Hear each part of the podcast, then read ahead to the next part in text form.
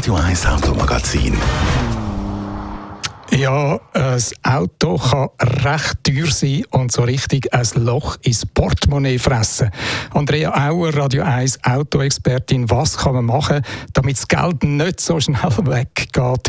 Wie kann man sparen beim Autofahren? Ja, da gibt es natürlich verschiedene Ansätze. Also es kommt natürlich auch immer auf deine Bedürfnisse drauf an. Wichtig ist, dass du schon bei der Anschaffung dir überlegst, ähm, dass eigentlich Vollkostenrechnung machst. Das heisst, ein sparsames Auto braucht natürlich nicht nur weniger Sprit, die Motorfahrzeugsteuern sind auch günstiger und in der Regel sind PS-schwächere Fahrzeuge auch dann äh, weniger teuer in der Versicherung. Also darum am besten schon von Anfang an Gedanken machen, wie viel Geld dass man dann für das Auto möchte ausgeben. Ja, und wenn man schon ein Auto hat, gibt es dann auch da Tipps zum Sparen beim Fahren? Ja klar, also dann kommen oder entstehen Kosten natürlich vor allem im Fahrbetrieb.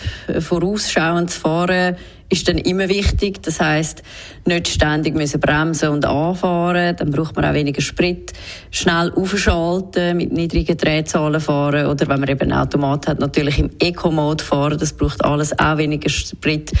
Und was auch ähm, kann zu Einsparungen führen, wenn man den unnötigen Ballast abwirft. Das denken nämlich viele nicht. Auch Luftwiderstand ist immer etwas, wo einfach mehr Sprit braucht.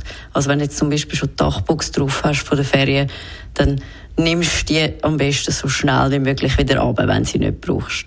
Und dann, was man auch noch machen kann, ist natürlich äh, Sachen, die einfach Strom fressen, wie zum Beispiel die Klimaanlage, die halt wirklich nur dann einschalten, wenn es wirklich auch mega heiß ist und man sie wirklich auch braucht.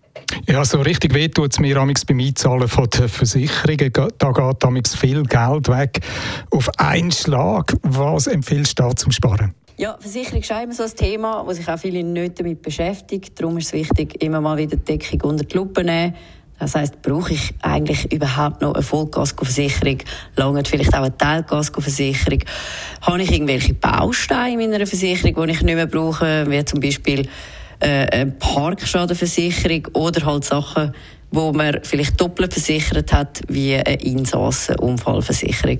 Und dann ist es bei der Autoversicherung wichtig, dass man einfach die Prämie auch immer wieder mal anschaut, vergleicht und gegebenenfalls halt dann zu einem günstigeren Anbieter wechselt. Ja, interessant ist, Samix, wenn man gerade rechnet, was eine konkrete Fahrt kostet. Also gerade ausrechnet, was es kostet, wenn man am Abend noch in den Ausgang geht. Da hilft dann der Kilometerpreis. Andrea Auer, Radio 1 Autoexpertin. Was kostet denn so ein Auto Amix pro Kilometer? Es kommt ein bisschen aufs Auto drauf an. Kommt natürlich auch, wie viel das man fährt.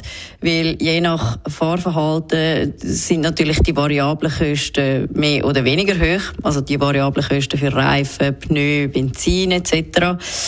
Ähm, es gibt äh, eine Berechnung vom TCS. Sie berechnen das durchschnittliches Auto mit einem Neupreis von 39.000 Franken und einer Fahrleistung von 15.000 Kilometer im Jahr mit etwa 70 bis 75 Rappen pro Kilometer. Da muss man sich natürlich bewusst sein, wenn man viel ein teures Auto hat, dann steigen natürlich auch die Kosten pro Kilometer. Das Radio 1 Automagazin.